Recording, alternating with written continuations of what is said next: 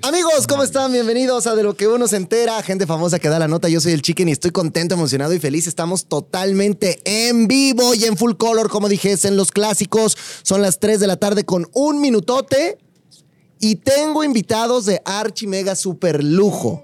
Vamos a platicar con... Y, y- y de verdad los quiero... Bueno, en el transcurso del programa vamos a tener grandes invitados también porque va a estar con nosotros Gama, que fue desterrado de la isla. Va a estar con nosotros Lala, quien es una de las especialistas de casados a primera vista. Vamos a platicar un poquito de debut FC, pero vamos a arrancar con dos queridos amigos Ay, que gracias. pues me da gusto que estén, pero no me da gusto por qué están. Sí, que esa es la cosa, chiquen. ¿verdad? Es como el beneficio de estar nominado. Venir a tu podcast. Algo bueno habría de tener. Eso me gusta, pero, sí. pero preferiría que no por, estas, por estos motivos. Pero bueno, aquí está Olga Mariana. Yo me echo porra sola, me Eso, encanta bien, eso. bien, bien, bien. Y el señor Kenneth Brosán, ¡bravo! ¿Cómo están, chicos? Pues mira, felices de estar aquí, creo que puedo hablar por los dos y también nerviosos y con este reto de la nota de oro, donde ahora estamos nominados, lo que quiere decir que podemos salir este sábado si la gente no vota por nosotros. Yo más nerviosa creo que Kenneth, porque Kenneth es casi, casi cantante profesional 100%. Ahí Yo, vamos, pues, no, ahí vamos, yo, ahí pues, no, vamos. pero ahí andamos. Oye, a ver, para los que no lo saben todavía, la nota de oro es este programa dentro de Venga la Alegría fin de semana, que es un concurso de canto, un reality de canto, donde tenemos a grandes personalidades como aquí mis dos compañeros. Hombre. Hay que decir que Joe Herrera y Fer Arceo son los otros dos nominados de esta Sí. semana. Sí. Y que, bueno, pues semana con semana tienen que ir presentando sus números musicales, se someten al escrutinio de los jueces y pues toma Sí. chango tu banana. O sea, en este caso, mi querido Kenneth, pues te tocó. Me tocó y con justa razón. ¿Crees? Sí, completamente. Si tú ves el video, por favor no lo vean. Eh, no estuvo bien ensayado, no estuvo bien practicado. Desde el inicio que vi, tenía mucho miedo porque la entrada de la pista, yo no sabía en qué punto era la entrada de mi voz. Mm. Entonces dije, por favor, necesito agarrarlo bien, agarrarlo bien. Cuando comienza la pista, se me pasa el tiempo. Y ahí ya me vine para abajo. Pero, no, pero ¿por qué no sabías? ¿No lo ensayaste bien? ¿No lo, no lo mediste? Porque ¿Qué no pasó? tenía claro y también error mío, yo no preguntar en, oye, ¿en qué punto empiezo yo a cantar Ah. esta parte? O sea, la Ahora, verdad todo fue mío, fue responsabilidad A mía y te lo pusieron acepto. unos tamborileros ahí que te voy a decir algo. Iban, quién sabe, no, cantando, Sí los vi, tocando otra sí canción o no sé qué estaba pasando. ¿Eso Sí no te escuché. distrajo? Mucho, mucho. Pero fue, fue como una cosa de nada a comparación de que como empecé mal, a partir de ahí, si te das cuenta en el video, estoy todo el tiempo enojado. Sí. Estoy con una cara no, así de... Kenneth. Pero bailaste bonito. No, bailé todo molesto, sin, mm, todo así muy serio, no me solté como me encanta es soltarme en el escenario porque eso es mi máximo, dar show. No me importa si cometo error, simplemente soltarme y si cometo error no pasa nada. Claro. Sigo y me divierto. Oye, y querida Olga, a ver, tú cantaste Amor a la Mexicana de Talía, andabas muy- decía muy al menos de. Kenneth cuando dijo eh, can- bailaste bonito y que dijimos que sí, dije al menos porque yo ni bailé ni canté, ¿no? ¿Se te hace? no, sí. Eh, Pero no, es que luego Sí, siento que sí. ustedes también son muy rudos con ustedes mismos, son muy autocríticos, ¿no? Ay, es que mira, yo aguanto lo que sea, pero Eso. el tema de mis papás, no. Ah, es que, a ver, hay que, es mi punto hay que de decir algo interesante. A Olguita le pusieron un video de sus papás. En bueno, ni siquiera un video, estaban en vivo sus papás ahí Sí, Que yo no sabía, claro. Y está. eso No te, te movió. O sea, eso en vez de, eso en vez de a favor te jugó en contra. siempre me juega en contra. O sea, siempre es algo que yo nunca he podido como transformar. No porque me dé tristeza ver a mis papás. Evidentemente me hace muy feliz ver a mis papás, pero viene como toda esta nostalgia de saber que están lejos, que sé que están haciendo el esfuerzo de conectarse, que les Ay, cuesta no, eso es trabajo, muy que feo. entonces es como cargar con toda esa emoción y de repente amor a la mexicana que es toda alegre, ¿no? Como que ay, Claro. Sí. y Sí te te, sueltan la música de repente y es como, ay, no, espérate. Sí, sí me Pero es que aquí lo interesante es cómo un factor puede modificar todo lo que Sí. vas a hacer y, y no nada más estoy hablando de una canción, ¿eh? estoy hablando de que a lo mejor puede ser una conducción, un evento, o sea, todo lo que tú puedes hacer en tu, en tu ejercicio profesional, ¿cómo puede haber un factor Sí. que cambie todo? Mira, cuando he hablado con mis papás y me toca conducir o me toca hacer cualquier otra cosa, lo puedo sobrellevar. Pero en esta parte donde ya estoy como sobrellevando algo a lo que no soy experta, lo vuelve más difícil. Sí, porque como sea conducir, pues eso ya lo haces y lo haces muy bien. O sea, Eso. el tema es. Gracias. No, pues la verdad, o sea, Sí, mi la comadre verdad es es buenaza. buenísima. Pero-. Pero sí, exacto. A lo mejor tú dices, yo no canto todos los días. Yo no canto todos los días, Mm. estoy pensando en el cantada, en el bailado, en el corset, en el no sé qué, ¿no? Entonces, es como, es- tengo ya muchas cosas en qué concentrarme y estoy nerviosa, evidentemente, y me suma el nervio y pues cuando el nervio te traiciona, ya vale. oh. Y tú, mi querido Kenneth, que estás más acostumbrado a la Mm. cantada, a la bailada, a la Ah, artisteada. este sí. Pues mira, acostumbrado al 100 no. Y te voy a ser honesto. La primera vez, yo estoy montando eh, lo de los 90 días para la fama. No, es que ustedes no han de saber, pero que Kenneth está haciendo una cosa donde él agarró un día una historia en su Instagram y dijo. Yo en 90 días voy a ser famoso. Háganle como quieran. O sea, yo no, yo nunca había visto que alguien hiciera eso. A De entrada que autoestima, ¿no? dije, No, no, no, Porque- no, no. ¿Qué reto? Es que quería, quería un reto. Quería un reto y algo interesante para crear como mi proyecto musical. Ajá. Y ahí te va. Yo empecé a montar, conseguí bailarines, conseguí coreógrafo, conseguí el auditorio, conseguí todo. ¿Nacional? No, no, no. ah, pues un auditorio. Un Yo dije, auditorio. el auditorio nacional. pues, me- No, no, Dime lo cómo le haces, me pego contigo. No, lo puedo hacer, pero no lo voy a Ajá, llenar. ok. 100 personas a ver ahí. Ah, ahí estaremos, Y- eso sí, sí, ahí estaremos. Eso, sí. conste, ¿eh? Sí, Sí. vamos, sí vamos. Y lo que pasó es que yo ya estoy montando disque mi show de 90 días, pero yo nunca me había parado, o bueno, solamente una vez me paré a tomar un micrófono y cantar. O sea, Entonces- y cantar en televisión, o sea, olvídate. Pero entonces, ¿cómo vas a hacer un show de 90 días si nunca lo has hecho? Exactamente, esa es la idea. esa es la idea, justamente. Hombre Hasta el Prepararse. güero se quedó así de ¿qué, qué, qué, qué está pasando Oye. ahí? ¿Qué está pasando? ¿Cómo lo, cómo lo ves tú? Sí. Retador, retador, este sí me supera, ¿eh? ¿Y en qué día vas? En el 38. Ay, no, pues ya te tienes que apurar. ¿Y en qué va el meses. Ya tenemos el lugar, ya tenemos, ya estamos empezando a montar toda la parte coreográfica con las diferentes coreografías de las canciones, ya para montar el show de 14, 16 O canciones. sea, tú estás ensayando en Venga la Alegría, Sí, literal. claro, lo Estoy, estoy tomando ensayo. tablas, Sí, sí, estoy sí, sí, tomando sí. tablas, ¿Sí? No, literalmente. pues es lo venga que veo, es lo que veo. Oye, Sí. ahora, ahora.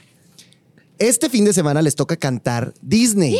Ah, padrísimo, padrísimo. ¿Pueden decir que van a cantar o es surprise? Pues no creo que. No sé. Yo creo que sí podemos decir. A ver, a ver. Mónica, señorita Mónica, ya, tenemos, pues ya, Simón, tenemos ya, ¿para oportunidad. qué no les dicen? Perdón, Moni. A ver, ¿qué, ¿qué van a cantar? Híjole, no me lo vas a creer y no vas a creer que yo vaya a cantar esa canción. ¿Por qué? Es muy difícil. ¿Qué vas a cantar? Bella y bestia. Ah, O sea, vas a ver. Fábula Ancestral. Fábula Esa. Ancestral. Oh. Wow. Pero esa hay, hay dos versiones, porque es la versión que canta la, la señora Potts y está la versión que cantan al final en los créditos un hombre y una mujer. Mira, No canta creo nada más y nada menos para que veas, para que veas cómo está el reto, la gran señora y cantante Rocío Banquels y Mijares. Ah, o sea, la, de- la del final de la. La del final. Está bien rudo. Ya sé, ya puse a San Antonio de cabeza y a todos. No, bueno, pero está bien, pero está bien. O sea, seguramente te vas a preparar, lo vas a hacer bien y te vas a poner un vestido amarillo. Obvio me voy a vestir de princesa. Eso, muy bien. Porque Bella era amarillo el Sí, vestido. claro. Como que es yo. tu color favorito. Como yo, sí. Tu color Sí. amarillo. ¿Y tú qué vas a cantar, mi Kenneth? A mí me encantó mi canción porque es como de desastre. Ay, ¿cuál es tu canción? Es de El Rey León, de la 1. Ah. Quiero ya ser el rey. Oye, pero a ver, a ver, a ver, espérate, porque esa canción la canta un niño. Ajá. O sea, bueno, la Simba vamos niño. a ajustar, la vamos a ajustar. Digo, actuar como un niño desordenado no, eso no, me te va a costar trabajo, es como tu day by day, eso me queda clarísimo. Obviamente. Ya eres, ya eres. se te conoce eh, bien, se te conoce bien.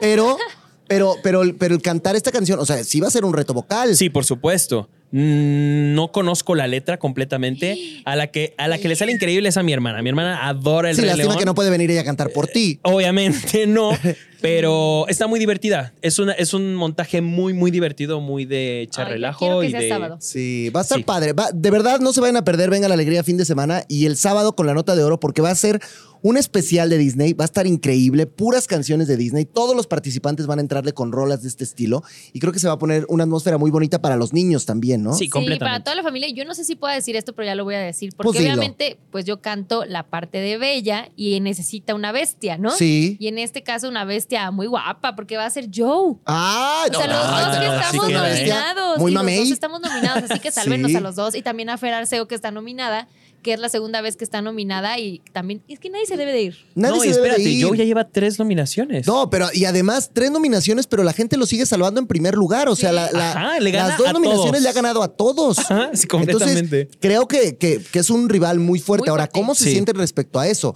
Evidentemente ustedes aquí son amigos, pero son rivales el, el sábado. claro. ¿Cómo, ¿Cómo ven la competencia? ¿Tú cómo la ves? ¿Crees que la tienes para ganar? ¿Te dan No, mira, nerviosillo? yo nunca creo que, que nadie debe de sentirse como que la tiene para ganar, porque No. tampoco creo que eso pueda suceder. Pero tú eres muy querida, muy conocida. La gente Ay, amigo, puede votar gracias. por ti mucho. Pero puede votar por Kenneth y por Fer y por. Joe, que ya vimos que tiene un fandom ahí que ya descargó la aplicación y ya está Enorme. votando. Entonces, no sé, yo creo que cualquiera se puede ir, cualquiera se puede quedar. Y la verdad es que me va a dar gusto quien se quede. O sea, tampoco tengo como este problema de, de que pues realmente quisiera el lugar de alguien más, porque creo que todos se lo merecen, todos estamos trabajando para estar ahí. ¿Y tú lo ves igual? O sea, si te vas ya da igual o no. Tú, tú estás en la no, otra a ver, te voy posición, a decir la no da verdad. igual, no da igual, no. A mí me encantaría llegar a la final. Claro. Pero solamente puedo llegar si me aplico. Sí. Sí, me aplico. Yo creo que, como dice Olguita, y tiene toda la razón, todos son muy buenos competidores, todos tienen lo suyo, tanto en el escenario, tanto en canto, tanto en personalidad, y creo que todos somos muy buenos rivales el uno Oye, como ¿y el qué, otro. ¿y qué vas a hacer? O sea, ¿van a hacer alguna especie de campaña para que la gente vote esta semana Ah, yo con ya para estoy. ustedes? Yo Ah, yo voy a, estoy yo voy a hacer pautas, ¿eh? Voy a A hacer pautas en todas las redes sociales. ¿Y tus, y tus 90 días no 10 te distraen para No, hacer no, esto? No, me vale. Todo eso ya lo vas a Me vale, me vale. De a aquí, pausar. yo no me voy. Van a ser Yo 100 no me días voy. porque va a quitarlos de esta Va a semana. regalar boletos para Sí, para su gira. No, yo ya No, no es estoy ahí haciendo mi campaña, veré qué hacer, si mm, hacer saludos para la gente que me mande votos, algo y daré. Porque está bueno. la verdad creo que lo padre de esto es que justo a nadie nos da igual. O sea, todos estamos como bien comprometidos, nos queremos quedar, queremos hacerlo bien. Tanto que Joe y yo, el domingo, ah, no, el sábado, el sábado saliendo del programa, ya tuvimos nuestro primer ensayo. Está muy bien, o sea, que por eso está favor muy nos tiene que salir padre. bien porque no queremos hacer una vergüenza con la canción tan. No, yo tan creo grande. que no lo van a hacer muy bien. Ahora, es importante que los sigan en sus redes sociales para que vayan viendo un poco lo que van haciendo ellos. A ver, Olguita, que todo México te siga donde. Olga Mafud en todas las redes sociales. Ahí estoy, M-A-F-U-D. Ahí los veo. ¿Y a ti, mi Kenneth? A mí me siguen como Kenneth guion bajo Broisin con, Con doble doble S. S. Me hubieran puesto un nombre más fácil. Pues o sea, el de, la- sí, de por sí el apellido está difícil. Todavía el nombre. Bueno, pero ahí lo Hay- encuentran. No, no, te has, te has puesto. Ponle atención a mi nombre y hay dos consonantes iguales juntas. Ay, en el nombre y en el apellido. En- en- en- en- bre- sí, muy difícil, muy difícil. ¿Cómo? No entendí nada, pero ¿Cómo? sí le creo. Y yo, clase de gramática. Sí le creo. ¿Qué? ¿Qué? ¿Qué? No, Ahora, no. antes de irnos, me gustaría también que nos platicaran un poquito de todos los proyectos eh, alternos en los que están, porque, Claro. bueno, La Nota de Oro es un reality de canto donde ustedes entraron, pero Olguita, tú, bueno, nada más te falta vender mole los domingos Ay, aquí en Azteca, comadre. mole, haces de sí. todo para que la gente te tenga Ay, gracias, en todo lo que haces. Pues mira, estoy en Venga la Alegría, estoy en Venga la Alegría fin de semana contigo, tengo ese honor y ahora por mío. supuesto también con Kenneth que está en la nota de oro y todos los nuevos compañeros que se integraron. Estoy también en Baz, la super app que la pueden descargar y ahí tenemos un programa 24 horas para todos ustedes y Wow. otras cosas que espero vengan. Ay, qué bonito. Tu amigo, presúmeles de lo que andas haciendo también. Pues ahorita estoy como imagen de Azteca 7 en las cápsulas de Pa' que veas. Estamos conduciendo Pop Central, que igual está en Azteca 7, Con en la nota de oro. Con Jessica todos Bullman. ustedes, con tu esposa. Eh, estoy haciendo lo del reto de los 90 días. eh, y ya. Pues me encanta. La verdad ya. es que yo, yo les agradezco que estén aquí, yo les agradezco que le digan a la Es gente, que, que platiquen Es de esta experiencia de la nota de oro, que de verdad es una cosa padre y que de verdad está poniendo el reto para todas estas personas que quieren cantar, que Sí. quieren hacer algo diferente. Me dijo un pajarito que este fin de semana el rating le fue muy bien con ¡Qué la nota de oro, así Ah, que caray. la gente lo está viendo, se está enganchando y pues qué mejor que se queden más tiempo para que la gente se Por siga conectando con lo que están haciendo, ¿no? Sí, la verdad es que es mi primera vez aquí contigo en esta sección de entrevista. qué bonito, amigo. Yo siempre las veo y es como de, ay, yo quiero estar ahí en el fondo", y digo, wow, las oficinas. La verdad es un honor y me siento muy emocionado de estar aquí contigo, la Pues verdad. el gusto es mío, querido Kenneth. De verdad es que pues tienes mucho para triunfar, tú lo sabes. Gracias, Eres un hermano. cuate que, que- que le echa ganas, que siempre está ahí, que, no quita el dedo del renglón Sí. y me parece que eso a final de cuentas da frutos. Entonces hoy estás acá, todo lo que estás haciendo en el 7, así que a irla rompiendo, hermano. Eso sea. Y mi sea. querida Olguita, pues ¿qué te digo a ti? Ay? La verdad es que con, con Olga es un placer eh, Ay, trabajar, es una mujer disciplinada que se le aprende todos los días, Ay, gracias, que, que además es buenísima, lista, inteligente, Ay, sabe de siento que mi todo. mamá te pagó. O sea, no, Siento. no, pues es la verdad. O sea, Ay, ya llevo casi un pago, año ¿eh? Trabajando con ella todos los fines de semana. Y la verdad es que tú, eh, creo que a ti como conductor te pasa siempre algo. Cuando tienes al lado a una persona con la que puedes rebotar y pimponear todo de una manera tan natural y que sabes que de lo que yo Ay, diga va, gracias. va, eh, o sea, e- es un ida y vuelta. Creo que como conductores es lo más noble y lo más bonito que Ay, hay. no, y lo eso es lo Claro. mucho cariño y todo lo que dijiste para ti por dos. Ay, gracias, gracias, Muchas gracias, gracias. eso es que me encanta estar aquí. Qué padre que tengan este formato y pues ahí nos vemos que tú también estás conduciendo la Sí, nota de sí, sí, oro. sí. Va metiendo algo de cizaña, pero bueno, ahí estamos. No, No, se pierdan sus outfits. Ah. Uy, no. Este Están fin sí te gustó tampoco.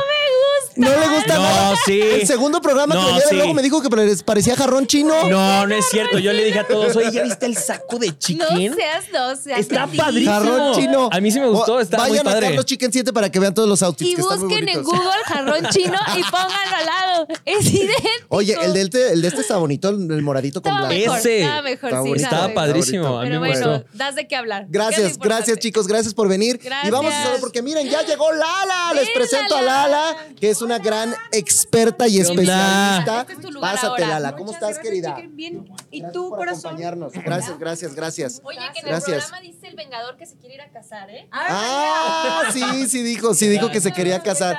Gracias, Kenneth. Gracias, Olga. Nos vemos.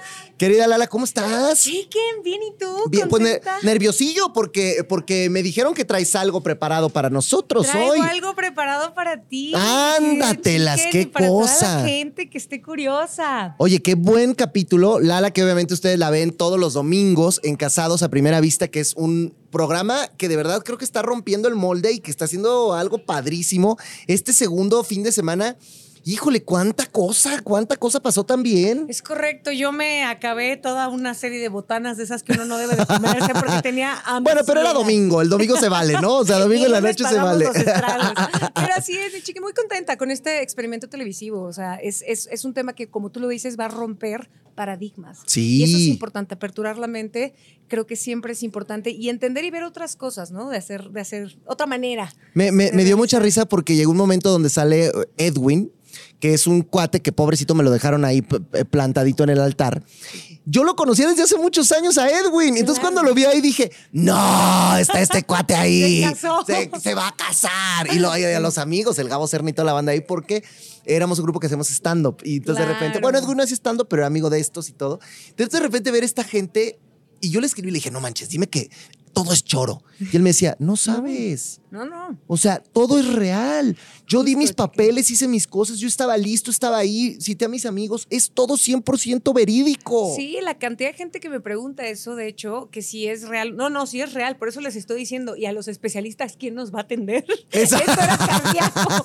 Esto es cardíaco, pero sí es justo así, chiquen. Y creo que es muy importante entender desde diferentes perspectivas cómo, cómo podemos hacer este tema de la construcción, porque la pareja se construye. Claro, ¿no? por Entonces, supuesto. eso es lo más interesante. Yo creo que este proyecto trae todo. Primera vez hecho en Latinoamérica. No, o sea, no, no, está Está espectacular. espectacular. Me, y me es encanta. Distinto. Es distinto y, y engancha. O sea, sí, sí, a mí la verdad. Oye, e ir viendo cosas, por ejemplo, yo veo a, a la Carlita que no afloja, que no quiere, que no, no da su brazo a torcer y el otro pobre ahí enamoradillo le dice, bueno, pisamos uvas, bueno, consiento a tu nena, no, ya no quiero ni que la veas, o sea, Claro. todos estos conflictos que está habiendo entre las parejas, como ustedes dijeron, ¿no? O sea, realmente, como dijiste la semana pasada, uno no quiere lo que... Que no siempre lo que queremos es lo que necesitamos. Ay, qué bonita frase esa, ya me la voy a Ese- tatuar. ese- te lo juro, chiquen. Es que, ¿sabes qué pasa? Que vamos por la vida con muchas expectativas. No, yo quiero que sea así, yo quiero que sea así, yo voy a llegar a tal hora. Y de repente pasa algo que se llama la vida. Sí, ¿no? sí, Y sí, cuando sí, la sí. vida, siempre digo, el mapa no es el terreno. Entonces, cuando la vida sucede y te das cuenta que tal vez no, o sea, ay, no, fíjate que ya, fíjate que recule estratégico, fíjate que no estoy tan bien. O sea, Exacto. cosas suceden y eso, eso es muy interesante mirarlo, ¿no? Comprender desde dónde empiezan. Me encantan las expectativas. Yo quiero a alguien así, así, así. Y de repente, como vayan viéndolo, cómo se va desarrollando. Claro. Es muy interesante y poder acompañar esto desde el ámbito astrológico, ¿no? A ver, que, que- que además es tu área de especialización. Tú eres astróloga. Así es. ¿Qué es un astrólogo? Vamos a empezar por esa, porque creo que mucha gente no, no termina de aterrizar muy bien a qué se dedica alguien como tú. Mira, yo soy amante de las palabras. Entonces, logos, estudio, aster, estrella. Básicamente, ¿qué hacemos los astrólogos? El estudio de las estrellas. ¿Cuál es la estrella más brillante? El señor Sol. Y el señor Sol es el que nos da vida, ¿no? A este planeta llamado Tierra. Básicamente, ¿qué hacemos los astrólogos? Estudiamos la posición de los cuerpos celestes que existen y vemos su afectación aquí en la Tierra, es decir, el reflejo celeste en, en lo que ocurre aquí en la Tierra. En realidad, mi querido Chicken, la astrología surge como una, una necesidad del ser humano de asentarse. En los grandes cuerpos de agua, el río Nilo, este, las grandes civilizaciones necesitaban cosechar, necesitaban sembrar. Y de repente se dieron cuenta que pues si la luna estaba de determinada manera y si la luna estaba de, de otra manera, pues quién sabe qué chicle pegaba, pero pues sí se, sí, sí se cosechaba. Entonces fueron los primeros en entender que había una correlación entre lo que existía ahí arriba y lo que hay aquí abajo. Entonces, nada, los antiguos no ¿me, me caso con Cleopatra o no? No, era, era un tema más como de, de, de- de dónde me asiento, cuándo puedo entender que la cualidad del tiempo es propicia para que yo siembre o para, cuando- para que yo coseche. Eso Ajá. hacemos los astrólogos, mirar qué está ocurriendo ahí y entender cómo afecta eso en ti. ¿Cómo lo hacemos con tu fecha, hora y lugar de nacimiento? Te voy a decir algo desde, de- desde la ignorancia, ¿eh? Y ya tú me Ah, dirás. me encanta. Por ejemplo, esto es una ciencia que viene desde, tú lo acabas de decir, estamos hablando de muchos, sumerios, muchos, muchos, muchos antes. años. Ok. Pero las estrellas están ahí en el cielo. Eso no cambia. Bueno, podrá cambiar una u otra estrella, pero están ahí. Claro. ¿Cómo ha cambiado o cómo ha evolucionado, no sé, la tecnología, lo- el conocimiento humano para comprender mejor eso que está pasando allá arriba? Es una pregunta hermosa la que haces. Eh, para empezar, lo que tenían no eran ni celulares, ni de... Nada, nada. Eran simplemente los dos ojocitos que Dios les dio, Ajá. ¿no? Y veían en el cielo, de hecho, por eso son siete días de la semana, porque eran siete los planetas que el ojo humano veía, ¿no? Hasta Saturno. Lunes, día de la Luna, martes, día de Marte, miércoles, día de Mercurio, jueves, día de Júpiter, viernes, día de Venus, sábado, día de Saturno, domingo, día de The Sun, el Sol, ¿no? ¡Órale! Entonces, todo está marcado con eso. Entonces, al- en un principio era así, chica. Entonces veían y decían, ok, esto está ocurriendo. Ay, cuando estos dos están aquí, pues resulta que suceden, tipo, cae un emperador, hay un eclipse, hay un emperador, cayó, o algo sucede. Se empe- empezaban como a registrar. Al principio eran las fases de la luna para ver cuándo cosechar o no. Y después decían, oye, aquí el cielo como que se apagó, no entendían que era un eclipse o no, que viene de eclipses, del griego, que significa desaparición. Entonces decían, bueno, algo está sucediendo. En la actualidad tenemos yo aquí tengo tu carta, por ejemplo. Ay, tenemos, tenemos softwares, tenemos tecnología que nos ayuda a mirar cómo está la posición de los astros aquí y ahora, ¿no? No tengo que salir a ver ahorita, si bueno, si conozco un poquito de astrología, sé dónde sale el sol y dónde se oculta, etcétera, pero no tenemos que estar todo el tiempo observando.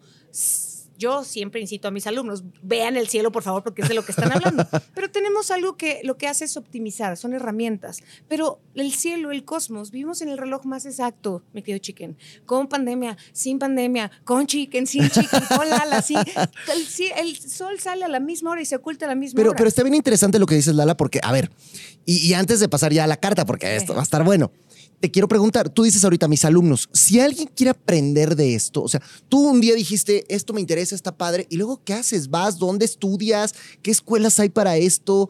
¿Qué- ¿Cómo te certificas? O sea, ¿cómo, cómo encuentras eso? Qué buena pregunta. Mira, todo, conmigo todo ocurrió porque un día alguien me regaló una interpretación de carta natal y yo dije, bueno, pues voy a escuchar.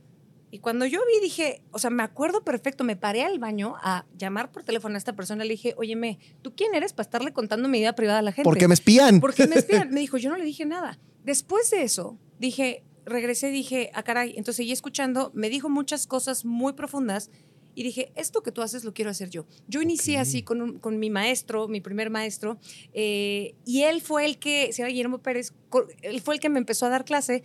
Después quise profundizar más y hay escuelas, hay universidades. Yo soy astróloga certificada. Es- Ok. o sea, estudias astronomía, estudias historia. No es un signo zodiacal que uno ve, dice, Tauro, conocerás una Claro, no, no, tú no, Aries". tú no das horóscopos. No, y el horóscopo es muy importante la palabra. Scopos es mirada, hora es hora. El horóscopo es mirar la hora a, cierta, a cierto momento. No, el horóscopo no es la astrología, es parte de la astrología. Pero se agradece eso porque es lo que la gente entiende y comprende. Claro, claro. Pero la astrología es mucho más profunda. Los reyes lo sabían, la gente sabía.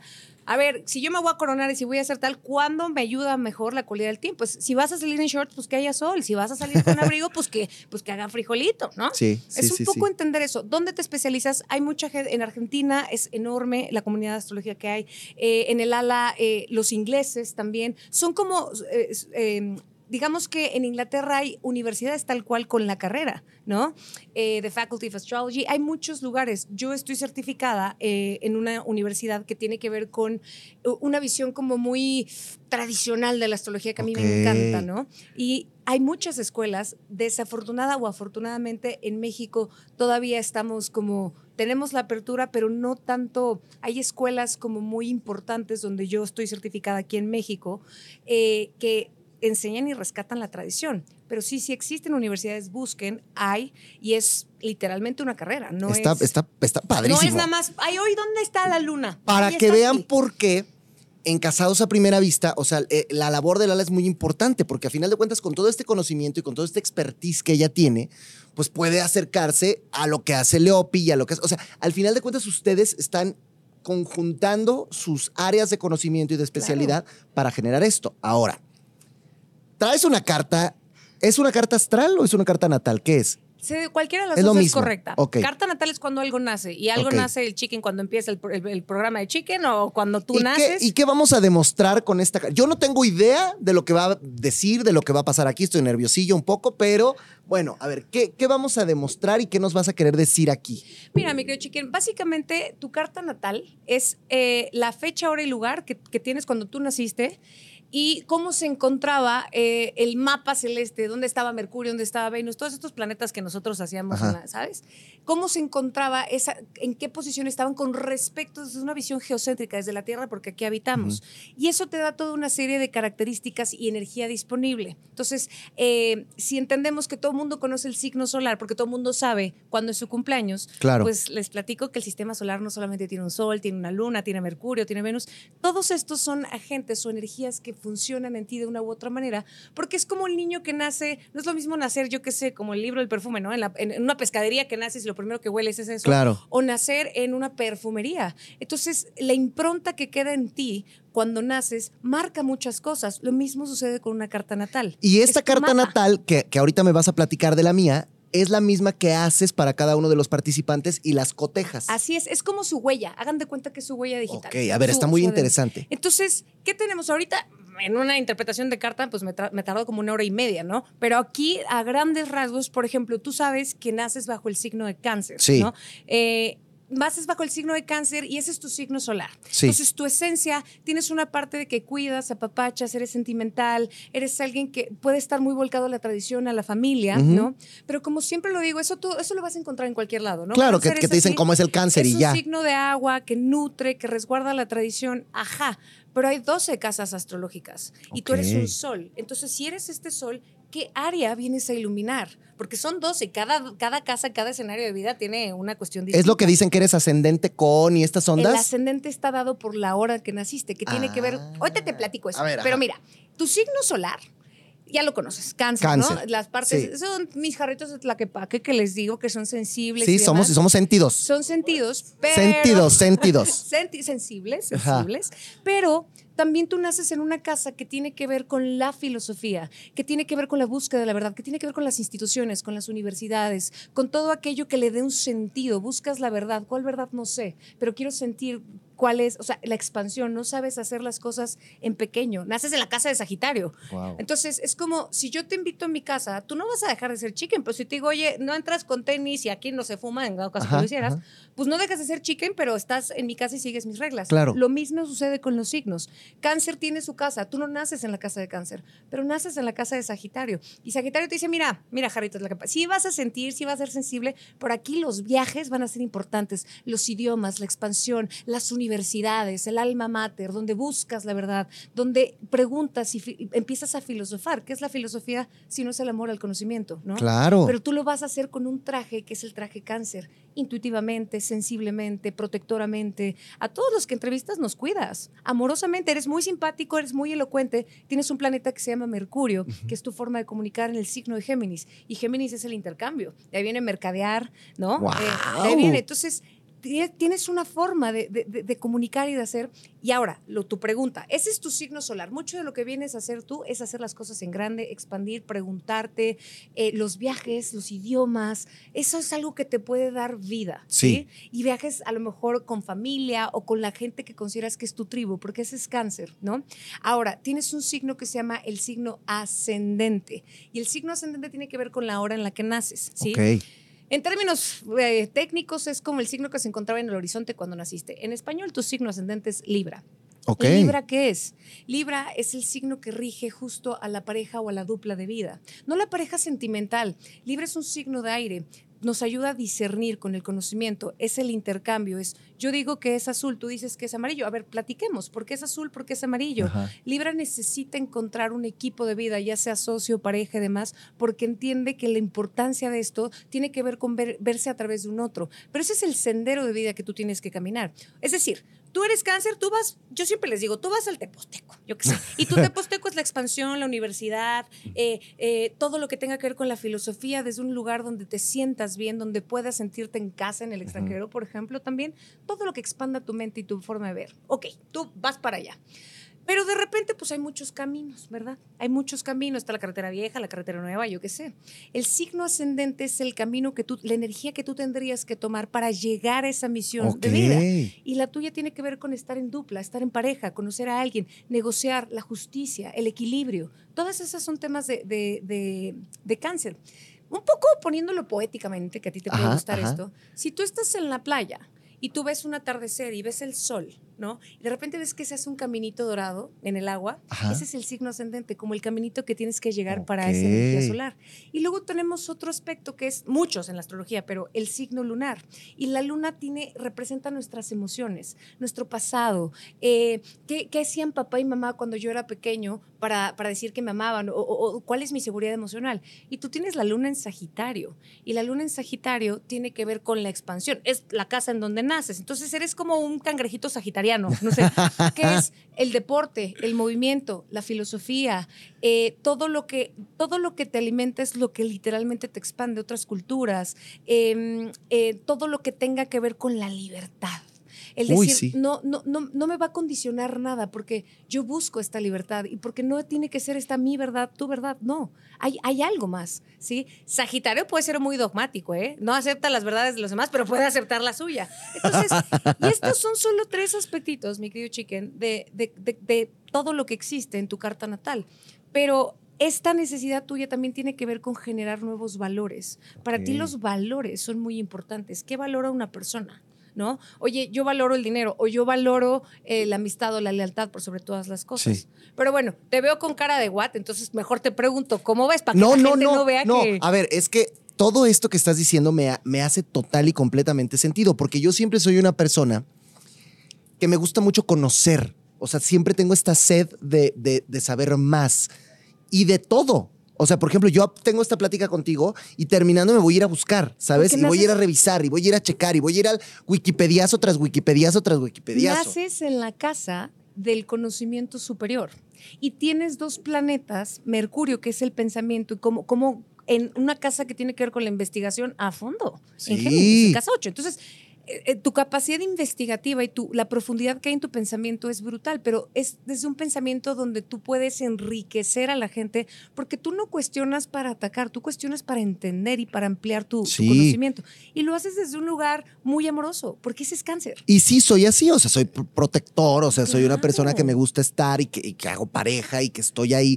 Pero también este tema de la, de la libertad y de, y de, o sea, sí, por supuesto. Ahora, me está diciendo aquí, o sea, ¿eso es, eso es comprobado o, me estás preguntando? Ah, a ver, espérate. es que me están diciendo, me está diciendo mi esposa, naces en la casa de Sagitario, yo soy Sagitario.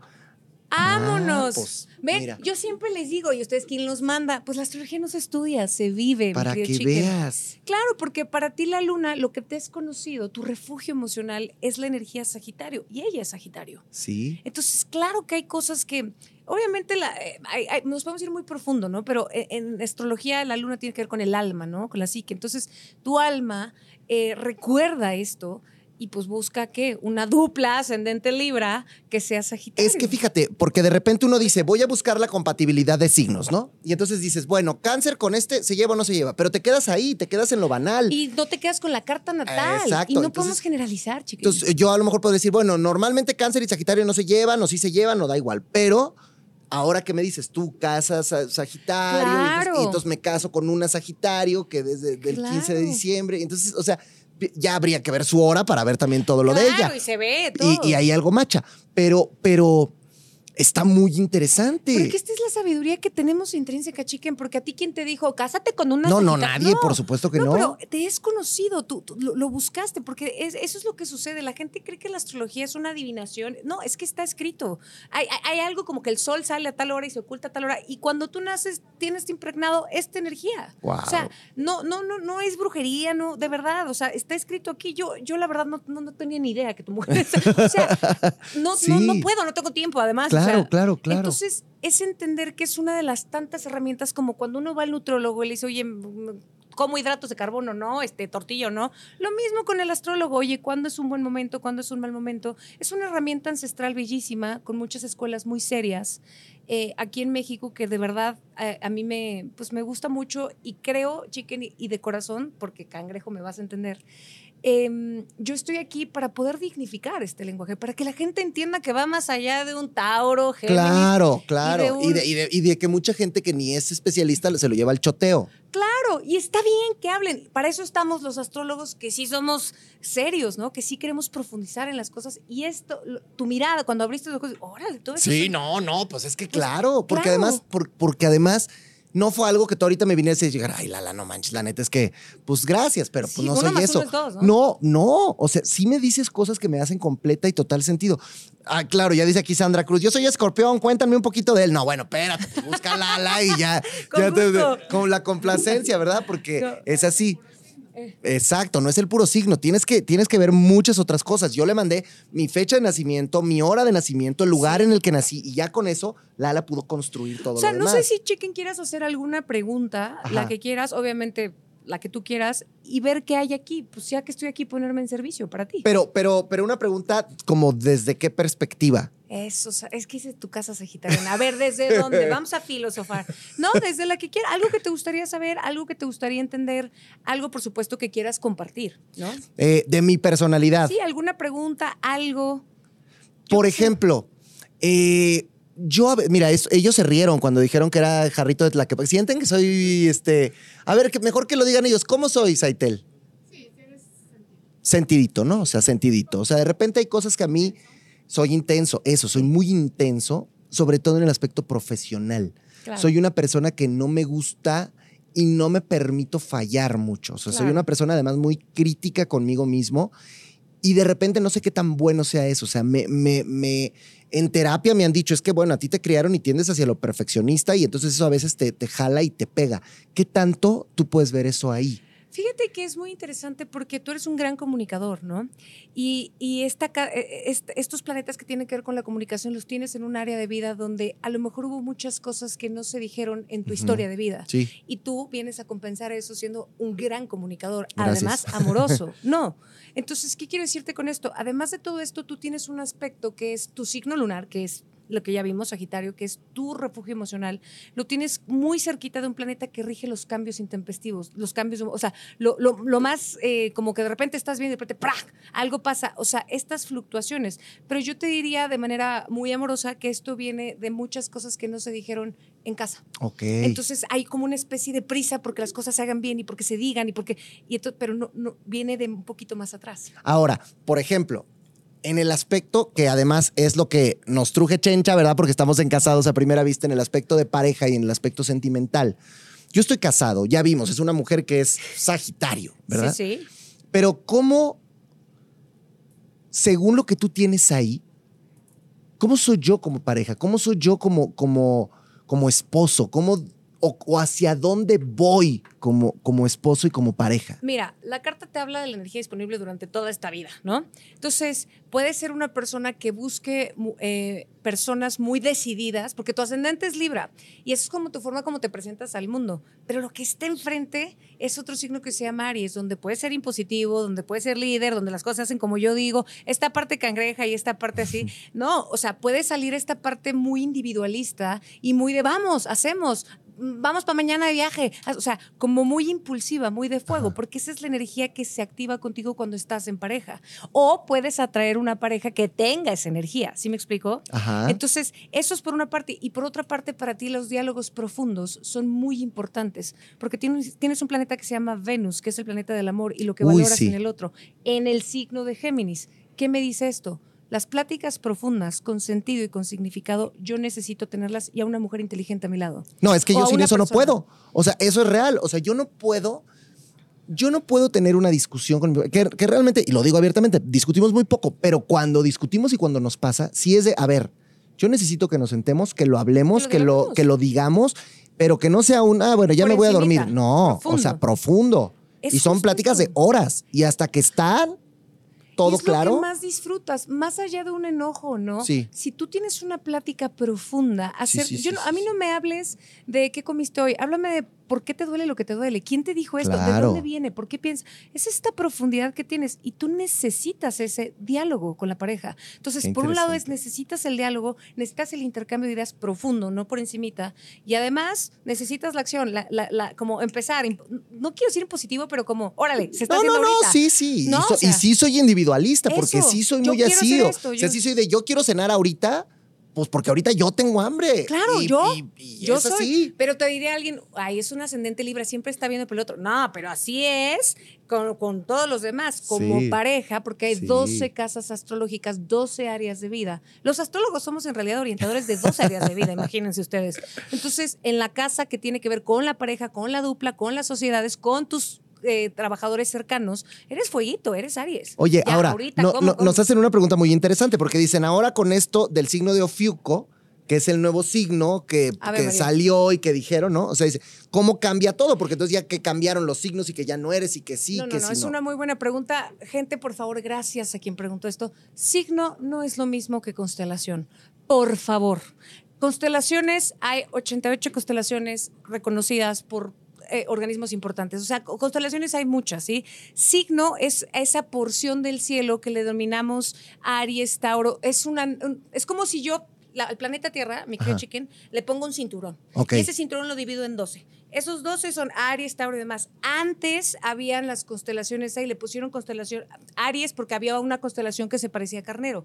Hay algo, esto es muy avanzado, pero hay algo que se llama precesión de los equinoccios. ¿Qué quiero decirles? La Tierra tiene una inclinación de 23 grados, pero se inclina un grado cada 72 años.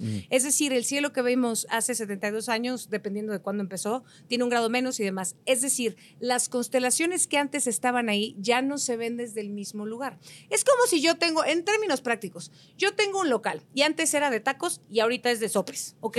es un local.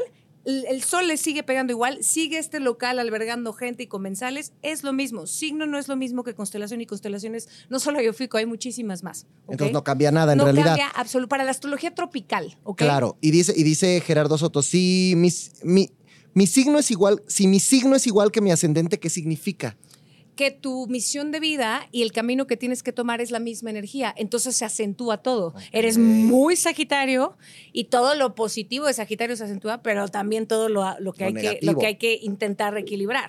Que eso, que eso está interesante porque, Claro. porque ahora que lo dices, por ejemplo, de todo este ejercicio que tú me haces, ¿qué es lo negativo? ¿Qué, qué son las cosas negativas que encuentras en mí y qué son las cosas que, que yo tendría que trabajar? Digo, ahorita ya me dijiste, a lo mejor eres impositivo, eres a veces medio autoritario en ciertas cosas. Sí soy y sí me gusta defender mucho mis ideas y mis pensamientos. Y si yo veo algo y digo, a ver, es que yo lo estoy viendo que es verde y tú me dices, es amarillo, espérame, a ver, o sea, igual te escucho y trátame de convencer, pero yo lo sigo viendo verde y lo voy a ver verde siempre, probablemente. Claro. Pero, pero ¿qué, qué aspecto tú verías como negativo o como área a trabajar? ¿O eso aparece en, en esta carta natal? Es que justo eh, tienes un aspecto muy positivo para poder hablar profundamente, pero hay, hay cosas, hay una casa en astrología que se llama la casa del inconsciente, chiquen, que hay cosas que de verdad es inconsciente porque no las vemos. Claro.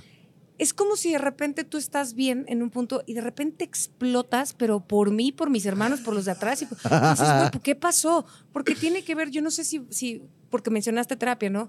Eh, hay muchas cosas que incluso podemos ver en la astrología de los ancestros, ¿no? Entonces, Sí, o sea, mi, mi terapia fue un tema de, de ansiedad, o sea, de, de trastorno de ansiedad y de todo esto. Pero fíjate, yo siempre he manejado esta onda. Y, y bueno, la gente que me conoce muy bien saben que yo normalmente soy una persona muy tranquila, muy, muy pero te, te relajada, la muy de todo. repente. Pero para que se me, boque, se me bote está muy cañón. Pero se te puede. Pero cuando se me bota, agárrense porque se me botó. Pero, pero, pero por eso es muy raro. O sea, y no soy, por ejemplo, no soy agresivo físicamente. Yo en mi vida me he agarrado a golpes con nadie, nunca. Claro. Pero tengo conocidos que me dicen, es que yo lo que le tengo miedo es a tu lengua. Es que, ¿sabes? Es que justo es lo que, a lo que iba. Tú tienes un aspecto que es el de la comunicación, que lo haces muy bien, pero cuando se trata de hablar de cosas que duelen o cuando, como decimos en México, te pican la cresta, Ajá. sacas como tienes una capacidad de captar como lo que está por debajo. De, o sea, a ti no llegan y te cuentan, ay, chiquen, qué bien me caes. Y tú, "Mm, no. O sea, hay una parte que, que lo intuyes. Sí, Sí, sí, sí. Normalmente puedes guardar silencio, pero cuando alguien llega y te dice tal o cual cosa que te provoca o que tú caes en esa provocación, entonces sacas lo que decimos eh, la lengua de filo. Porque este planeta que es la comunicación lo tienes en una casa que es la de Escorpio. Y Escorpio detecta lo que está abajo y Escorpio da un piquete, pero lo da certero y lo da muy bien. Sí. ¿sí? Cuando, cuando, y no es que, porque Escorpio rige la transformación, pero también rige todo aquello que la gente no quiere ver en sí mismos, ¿no? Lo oculto, Claro. la sombra. Entonces tú captas esa parte y obviamente si alguien te dice tal o cual cosa, pues, ¿qué, qué hay que cuidar? Entender que, por ejemplo, así como Escorpio rige, en el mal sentido, digamos, en un aspecto trascender la venganza, también Escorpio rige la transformación.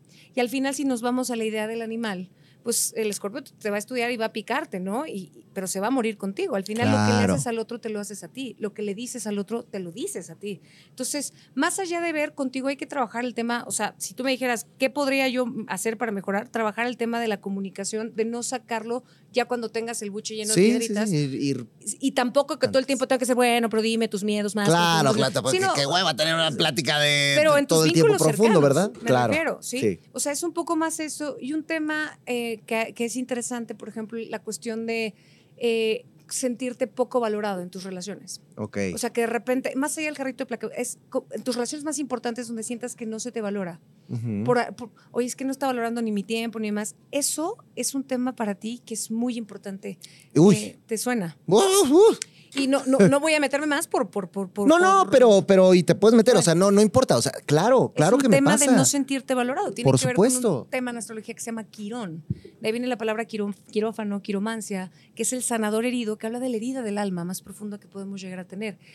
Y la tuya tiene que ver con, en mis relaciones más importantes, lo peor que me puede pasar es no sentirme valorado. Que no necesariamente tiene que ser la de pareja, o sea, No, no, no, estamos hablando de, de- de Hablo de relación relaciones más profesional, importantes personal, con o sea, quien te- convives, sí, claro, tu roommate, claro, 50 y claro. 50, o sea, relaciones cercanas, mancuernas de vida, no estoy Sí. hablando, no, no, no, es literalmente tus socios, ¿no? Tus- o sea, es importante porque para ti eh, trabajar esa fortalecer autoestima, de decir, bueno, yo valgo lo que soy, bla, bla, bla, porque puedes encontrarte con personas que no necesariamente es que no te valoren, simplemente tocan esa herida que tú tienes, que es no valoración, ¿no? Y entonces siempre les digo, la gente no nos hiere, la gente nos muestra dónde estamos heridos. Y en tu caso, algo muy interesante a trabajar sería el, la autovaloración. ¿no? Está, está, hijo, espectacular. Yo me quisiera quedar aquí con Lala platicando horas y horas, Pero pero, se bueno. nos acaba el tiempo, pero, pero, no, no, no, pero te, te agradezco de verdad muchísimo esto, porque esto es lo que está pasando también en Casados a Primera Vista, lo que estás haciendo con estos cuates. Y entonces me imagino que, pues entonces buscas a la persona que empate Claro, con lo que o que hacen tenga nosotros. mayor grado de compatibilidad. Pero es que es justo esto. Yo te doy, yo te voy a dar un lápiz chiquito. Y tú vas a hacer un lienzo de mí hermoso y me vas a escribir un poema. O me vas a sacar un ojo. Sí. O sea, sí, la sí, sí. herramienta que Está. todos tenemos está. El uso que hagas, lo que hagas con esta herramienta, dependerá del nivel de conciencia que tengas y por el cual hayas trabajado. Mira, dicen acá, dice Ana Olivar, ¿cuál es mi signo ascendente si soy Tauro? No, pues necesitamos La más hora de información. nacimiento. Dice Sandra Espinosa, yo soy escorpión y mi marido también y tenemos 45 años casados. Claro.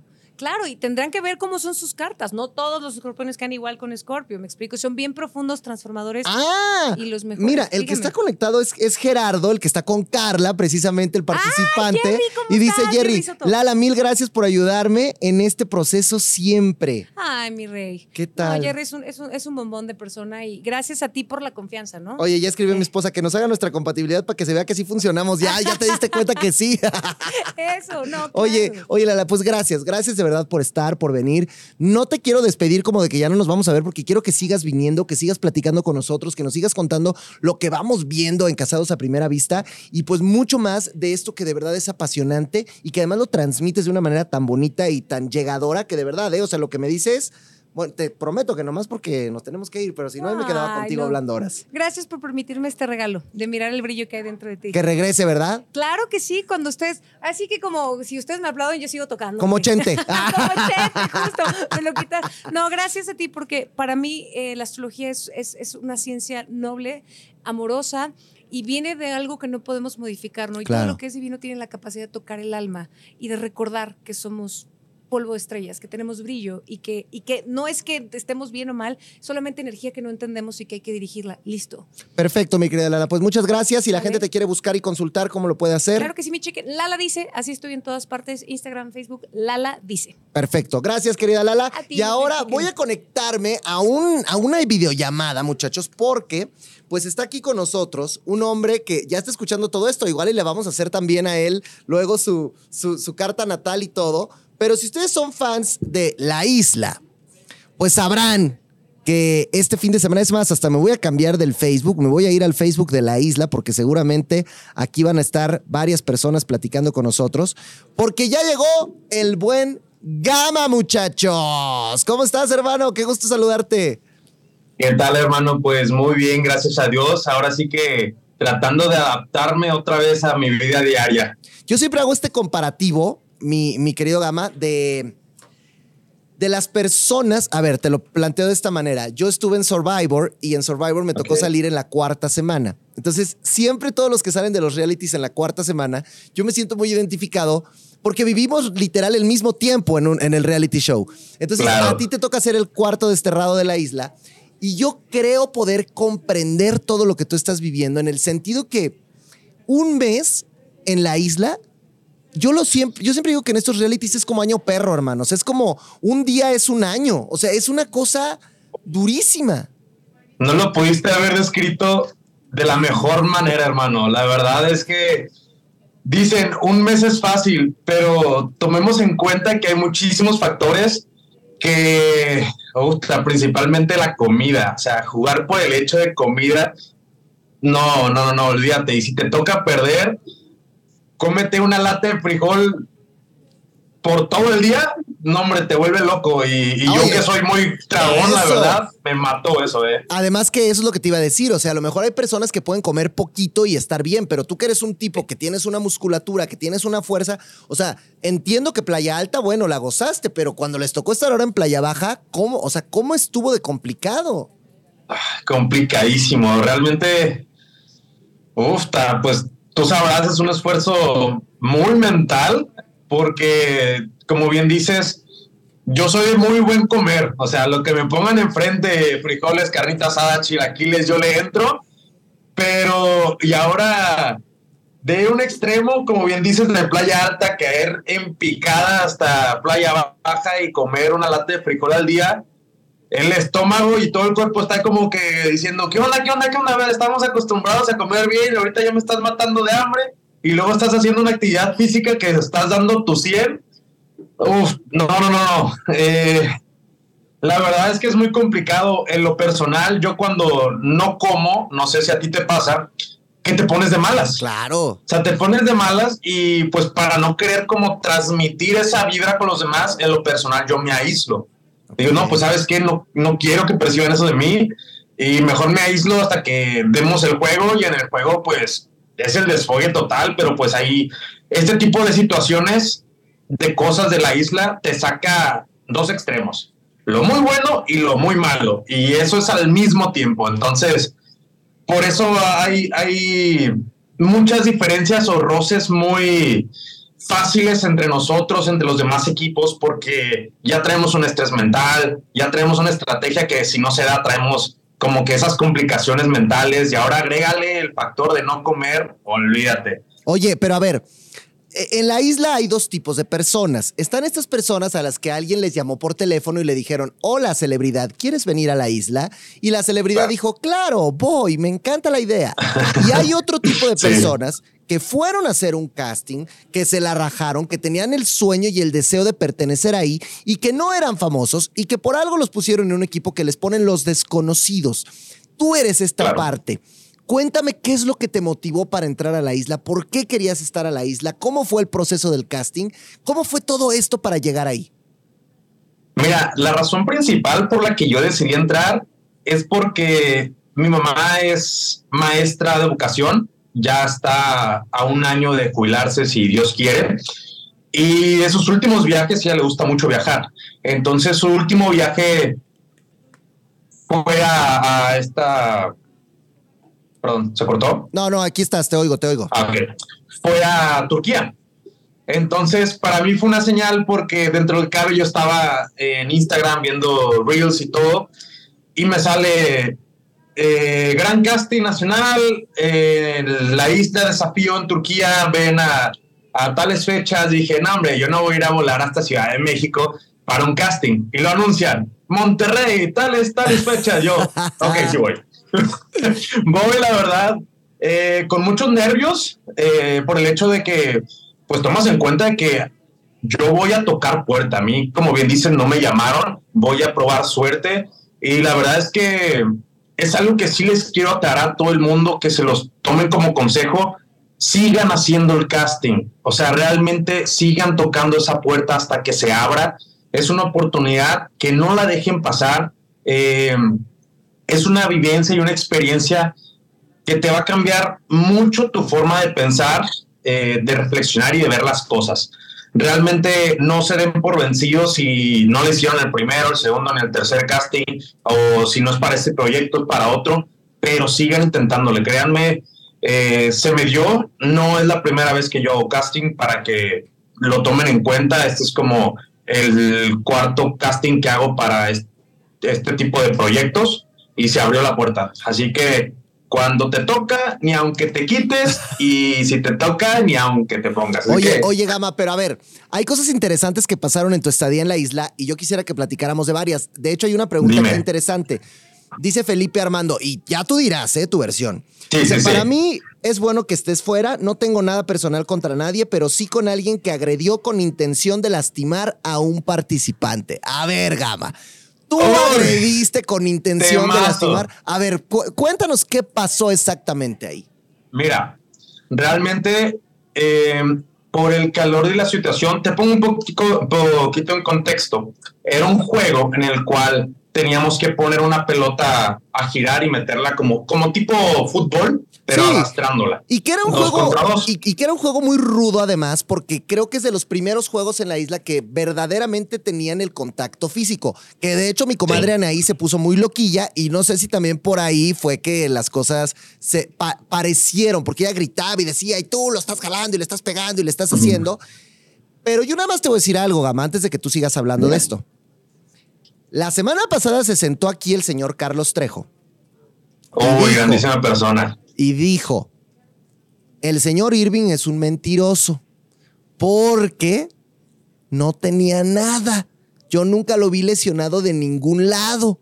Él se estiraba en las mañanas y se movía y todo, pero de repente no puedo mover mi hombro. Eso vino a decirlo aquí Carlos Trejo. Te dejo eso y ahora sí contesta.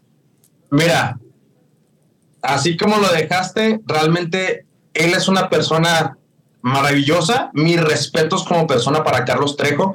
Eh, es una gran persona y si él lo dijo, mira, ¿quién mejor que alguien de su mismo equipo que pudo poner palabras de verdad de cómo fueron las situaciones de las cosas?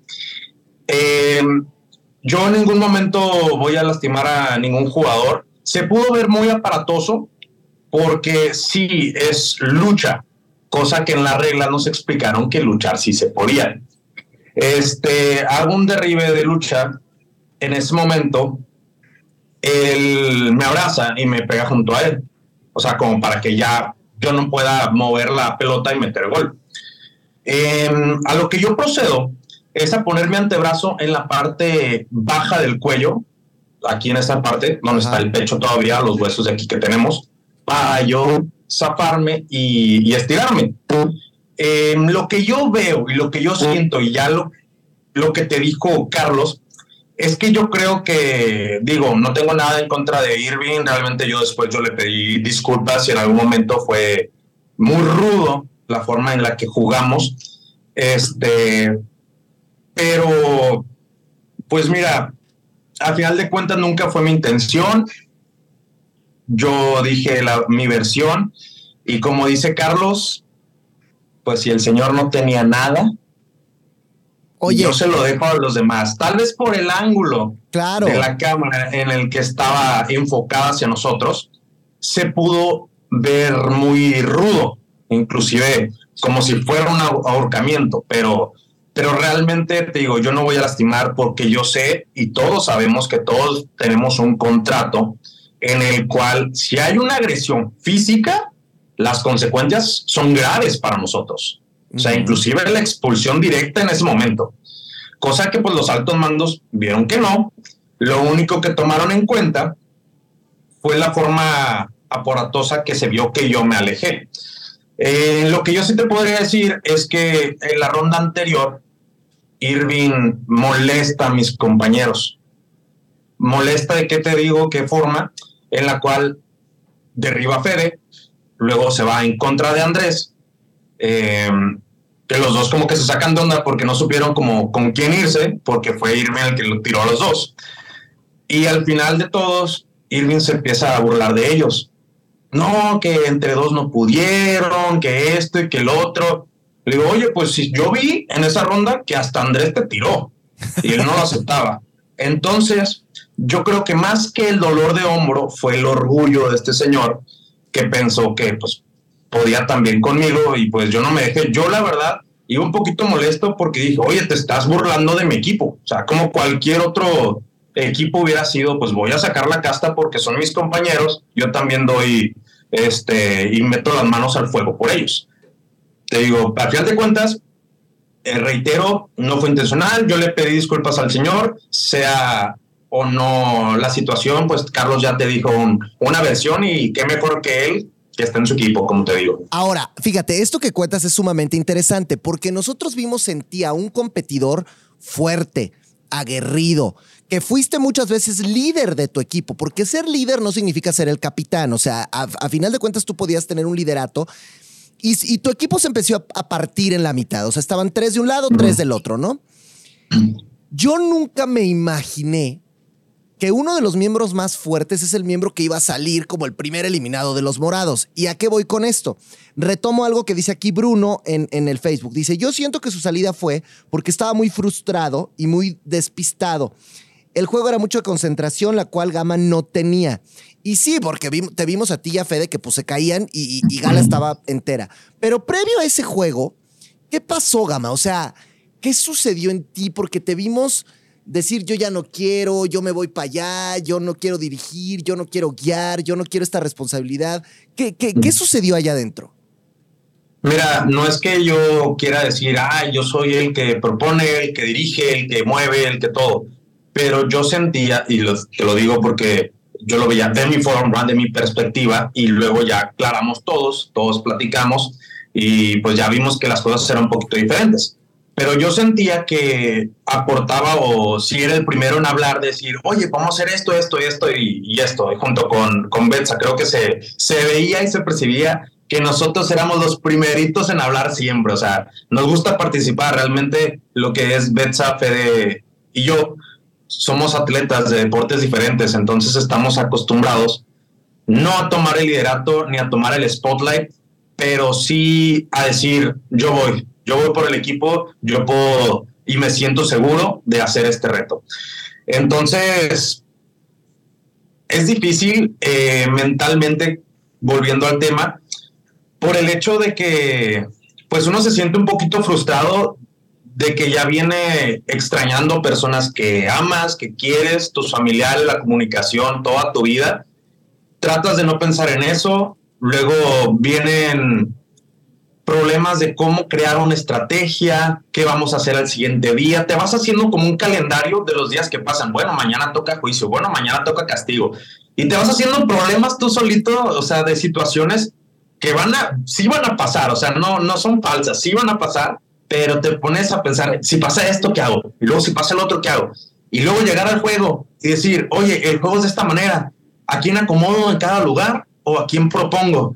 No, pues sabes que a mí me gusta Andrés de Cerrador porque se la ha rifado y, y la verdad ha mantenido muy buen, este, muy buena calma y equilibrio con todas las cosas que hace. Mis respetos para Andrés. Y así para Betsa, para Fede, para Ana, para May, o sea, inclusive yo me llegaba a sentar, le digo, no, no, no, esta ronda es de ustedes, denle, yo sé que pueden. O sea, es difícil y llegar a esa presión, sí, totalmente, iba desconcentradísimo. Creo que se dio cuenta desde el juego que tenía que tomar equilibrio en un barril, pues el equilibrio no es tanto lo mío y luego en arena, olvídate, estaba resbalosísimo eso. O sea, sí dice- batallé, Mira, dice me acá. ganó mucho también la mente, la dice, verdad. dice Esteban Mata. Siéntete orgulloso porque fue fraude. Debió salir gala porque soportaba el peso con sus brazos y piernas. ¿Tú piensas eso también o te parece que el tiro, la neta, fue justo y fue parejo? Mira, la verdad es que yo no te puedo decir nada referente a eso porque los tres estábamos concentradísimos así. En no yo en no caerme, o sea, se vio que hasta temblaba en todo momento porque no encontraba un equilibrio y la basecita, hermano, era menos de 30 centímetros así poner los dos pies. O sea, o te concentrabas en pararte bien y luego en estabilidad. Si acaso podía mirar de muy poquito reojo, pero no, no me podía fijar en lo que hacían los demás. Ahora, no, no, no es gama más fácil. Y yo te lo digo porque a veces cuando haces estrategia, y, y- y- y ojo, eh, no tengo nada en contra de ella ni nada, pero no era Claro. como más fácil agarrar y decir, ¿por qué no nos juntamos todos, aunque no nos caigamos tan bien? Y aventamos a Cipriana, por ejemplo, que de los miembros del equipo morado es quizá quien menos en el, en el juego puede estar aportando, que le cuesta más trabajo, etcétera, porque los demás lo han hecho muy bien. O sea, ¿por qué no tomar este tipo de estrategias y por qué decir, vamos a lanzar a dos hombres que son muy fuertes? Bueno, los tres hombres son muy fuertes en realidad, pero, pero ¿por qué irse por ese lado al momento de votar? ¿Te refieres a la votación del último juicio? Sí, o sea, me refiero, no, bueno, o sea, me refiero en general, o sea, me refiero a que creo que, que las estrategias del equipo morado, eh, no sé si tú coincidas conmigo en que de repente no sé si se estaban tomando como de una manera más pues, rara, hermano. Yo de, de repente no entendía por qué tomaban ciertas decisiones.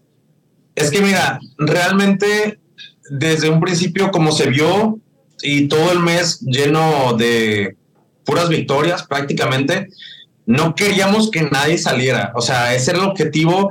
eh, por más mal que nos pudiera caer alguien o que yo le pudiera caer a alguien mal, sabíamos que todos éramos piezas importantes. Eh, Cipriana destaca mucho en equilibrio y agilidad, o sea, mis respetos, o sea, todos, todos tenemos virtudes y destrezas que destacábamos para ciertos tipos de juegos. Entonces, todos somos importantes. Y el hecho de tomar decisiones, es decir, como la capitanía, que oye, pues ahora esta semana estaría chido que fuera Maite, ahora esta semana estaría chido que fuera Cipriana. Es realmente para, para que las personas como, como Andrés y Ana, que no tenían tanto, ¿cómo te diré? tanta facilidad de, de, expresarse, lo hicieran de esa manera, porque ya las estábamos poniendo en un puesto de que, oye, vas a tomar órdenes, me puedes mandar a castigo si quieres, en que inclusive todo eso se hablaba previo, de ese, oye, pues el castigo es ese, ¿quién se anima? No, pues yo, o, o esto, o sea, así pasó en lo de lo de la noche en el cementerio. Sí y pues se ofrecieron, o sea, realmente todo era una comunicación en conjunto, por más, más allá de, de las diferencias, creo que se vio en, en, la tregua que yo hice con Andrés para poder ganar el emblema de la ciudad. Yo le dije, hermano, fuera las diferencias, si quieres no nos hablamos por fuera, no pasa nada, pero somos equipo, tenemos que seguirle echándole ganas. Y creo que esa, esa forma de, de, pensar de que, oye, pues tú porque eres la más débil o tú porque eres el menos fuerte, nunca fue opción. Lo que sí es un hecho es que, a ver, sí, tú te peleaste con Andrés y se dijeron cosas y pues, bets, o sea, sí. Pero las peleas de los naranjas y las peleas de los verdes, Dios nos agarre confesados. O sea, ¿ustedes no, cómo vibraban todo lo que sucedía en los otros equipos? Que comparado con eso, lo de ustedes era juego de niños. No, no era nada. O sea, hace cuenta que llegó un momento que estábamos en asamblea, nosotros en medio teníamos a los naranjas de un lado, de un lado, perdón, y a los verdes del otro. Y como parecíamos niños, que sus papás estaban discutiendo y divorciándose, nosotros así nomás volteándose, y luego nos miramos entre nosotros y como que, ¿qué hacemos? O sea, no, sí tenían unos pleitos grandísimos y llegamos a comentar como que ciertas cosas eh, de que, oye, pero ¿por qué le hablaste así en voz alta? No, tú no te metas, que esto es de nosotros. No, no, no, bueno, bueno, bueno, serán problemas de ustedes. Pero sí, como dices, lo de nosotros era nada, nada prácticamente. Y que creo que también tiene que ver porque ustedes fueron muy ganadores, o sea, ustedes ganaban prácticamente todo. Los pobres naranjas creo que el primer juego lo ganaron hace un día, o sea, muy mal, o sea, ellos todo pal perro. Y los verdes pues hay más o menos, pero, pero sí creo también que a los naranjas la inyección de tener un nuevo integrante les vino muy bien. A los verdes, cuando llegó Gala, también les vino muy bien. Entonces, y ustedes siempre se mantuvieron siendo el mismo equipo desde que empezó la aventura hasta ahora. Eso creo que habla bien de lo que son ustedes como morados, ¿no? Claro, y eso siempre lo hablamos. O sea, siempre dijimos, miren, si va a salir alguien, pues que sea lo que Dios quiera, pero hicimos historia, es lo que nos gustó demasiado. Hicimos una historia que firmamos ahí en toda esta página de la isla, de decir, el equipo de los desconocidos estuvo un mes juntos y creo que somos el primer equipo, si no me equivoco, hasta ahora en la isla en estar un mes y eso nos orgulleció demasiado. El hecho de poner el nombre de los desconocidos y el poder decirle inconscientemente a toda la raza de que, carnalitos, sí se puede, vengan, toquen puertas y vean lo que pueden hacer contra personas que, que son conocidas, que ya están en esto, en este mundo muy, muy metidos. Y mira, llegaron desconocidos y, y ahora no tan conocidos porque la seguimos rompiendo. Bueno, en este caso los que siguen dentro y pues mis bendiciones para todos, realmente. Se lo están haciendo bien. Te voy a hacer una pregunta y no vale rajarse, ¿eh? Tienes que decir, tienes que contestar, ¿ok? Ok, échale. Te voy a pedir un miembro de cada equipo, o sea, un, un morado, un verde y un naranja, que te encantaría o que estaría chido que ganaran la isla. Pero después me tienes que decir un miembro de cada equipo que para nada te gustaría que ganara la isla. A ver, Ay, pues, a ver, primero, la, fácil. ¿Quién crees de los verdes que debería ganar? ¿De verdes? Siento que Camejo. Ok. Julio Camejo. ¿De los naranjas? De los naranjas, Wally. Ese se rifa, mi Wally. Ha tenido que cargar a todo el equipo. Sí, hermano. Y ahora viene la difícil. De tu equipo, solo puedes escoger a una persona. ¿Quién crees que debe ganar la isla? No es que quien crea, yo sé, yo lo siento y le deseo toda la buena vibra del mundo para Andrés. Ok, oh, con todo y que hubo diferencias y todo, bien, bien, muy bien. Claro, o sea, esas diferencias, esa parte, o sea, realmente como personas somos muy diferentes y acá afuera, pues ve las cosas distintas, o sea, a todos nos va a caer el 20, te lo aseguro, y ahorita es como que, hermano, él se lo merece. Oye, y ahora, bueno, ahora vamos con la otra parte. ¿Quién para nada tendría que ganar la isla de los verdes? De los verdes. Oh, pues mi compadrito Irving. Por, chismoso, ¿verdad? Bueno, ok. Por, chismoso. De los naranjas, ¿quién no te gustaría que ganara? Ofta, es que ya empezamos mal. De los naranjas. Ay, no sé, está. Me voy con Brenda, porque no la he visto con un buen desempeño. o sea, ¿tú crees que dentro de todas estas peleas Julieta sí es un poco la víctima? No es que sea la víctima, pero tiene demasiado potencial. O sea, si lo has visto, ha estado en juicio demasiadas veces y ha sacado la casta. Entonces es una persona que tiene mucho potencial también para llegar a, a percusión y los finales, la verdad. Ahora, ¿quién de tu equipo no debería ganar y por qué? ¿Quién pues ya, ya estás afuera, ya da igual. Ya, ya estoy afuera, ¿no? Pues eh, en su posición, yo siento, pues ya creo que lo van a saber todos, que va a ser Maite. Maite, ¿crees tú que no debe? ¿Por qué? ¿Qué, tiene, ¿qué tiene Maite? ¿Qué onda con Maite? Pues mira, tuvimos muchas diferencias. Eh, realmente yo no tengo nada, ahora sí que para decirle, no, es que pues cada quien, cada cabeza es un mundo, yo lo respeto, pero mira, yo soy muy selectivo con mis amistades. Y cuando una persona no hago match con ella como para una amistad, yo marco mi, mi línea, marco mi distancia y pues bueno, yo a lo mío. Pero el hecho de que nos tengan 24/7 viéndonos y luego pasando hambre, no, olvídate Y Maite es una chava que a mi parecer como que quería mucho eh, spotlight. Tal vez son cosas que pasamos fuera de cámaras, eh, comentarios que se hacían. Eh, sí, o sea, tomar una iniciativa muy inadecuada, que cosa que jugando mostraba otro polo totalmente opuesto. Entonces eso a mí me, me molestaba algo, la verdad. No, y, y súper válido.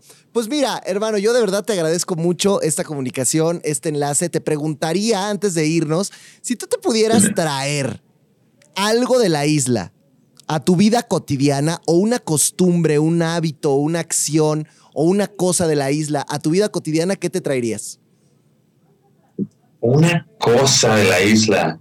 O como te digo, ¿eh? puede ser a lo mejor algún hábito que allá te pasó. O sea, hay gente que después de estos realities dice que ya no puede dormir en su cama. No, eso está muy cánico. Aprendes a valorar hasta el jabón, hermano. Aprendes a valorar hasta un jabón. Pero lo que yo me traería, y de hecho creo que me lo traje, es aprender a agradecer. En lo personal, me acerqué yo mucho a Dios y agradecía por cada día, cada victoria, cada derrota. Yo pues seguía orando tanto por mis compañeros que no se lastimaran, tanto como los demás equipos y agradecía por otro día más de, competencia. Mira, dicen por acá, dice Araceli, eh, tú muy bien, tu salida fue injusta. Dice Diana, Gama, tú a descansar, que la isla es asfixiante. Yo la verdad admiro a quien se atreve a estar en ese reality. Dice por acá Rutzita, que qué bueno que te fuiste, que se te subió el ego, que se te subió la arrogancia. bueno, hay quien dice esas cosas también. Es válido, totalmente válido. O sea, no, no pasa nada. Dice Sara, saludos y abrazos a Gama. Dice Esteban, seguiré viendo la isla por los morados. Dice Alexis, no merecía salir, fue injusto. Dicen por acá, mira, Lili, Lili te dice, y también anímate a que puedas ir a terapia para tratar estos asuntos personales que decías que te afectaron. Bueno, pues se vale también, ¿no? Es, algo que puedo decir, ¿eh? abiertamente. Yo sí voy a terapia. O sea, no porque tenga algún grado de afectación, pero es totalmente saludable y se lo recomiendo a todas las personas. De acuerdo. De acuerdo, totalmente. Pues hermano, te agradezco mucho, te mando un fuerte abrazo y si toda la gente te quiere seguir, diles tus redes sociales para que te encuentren.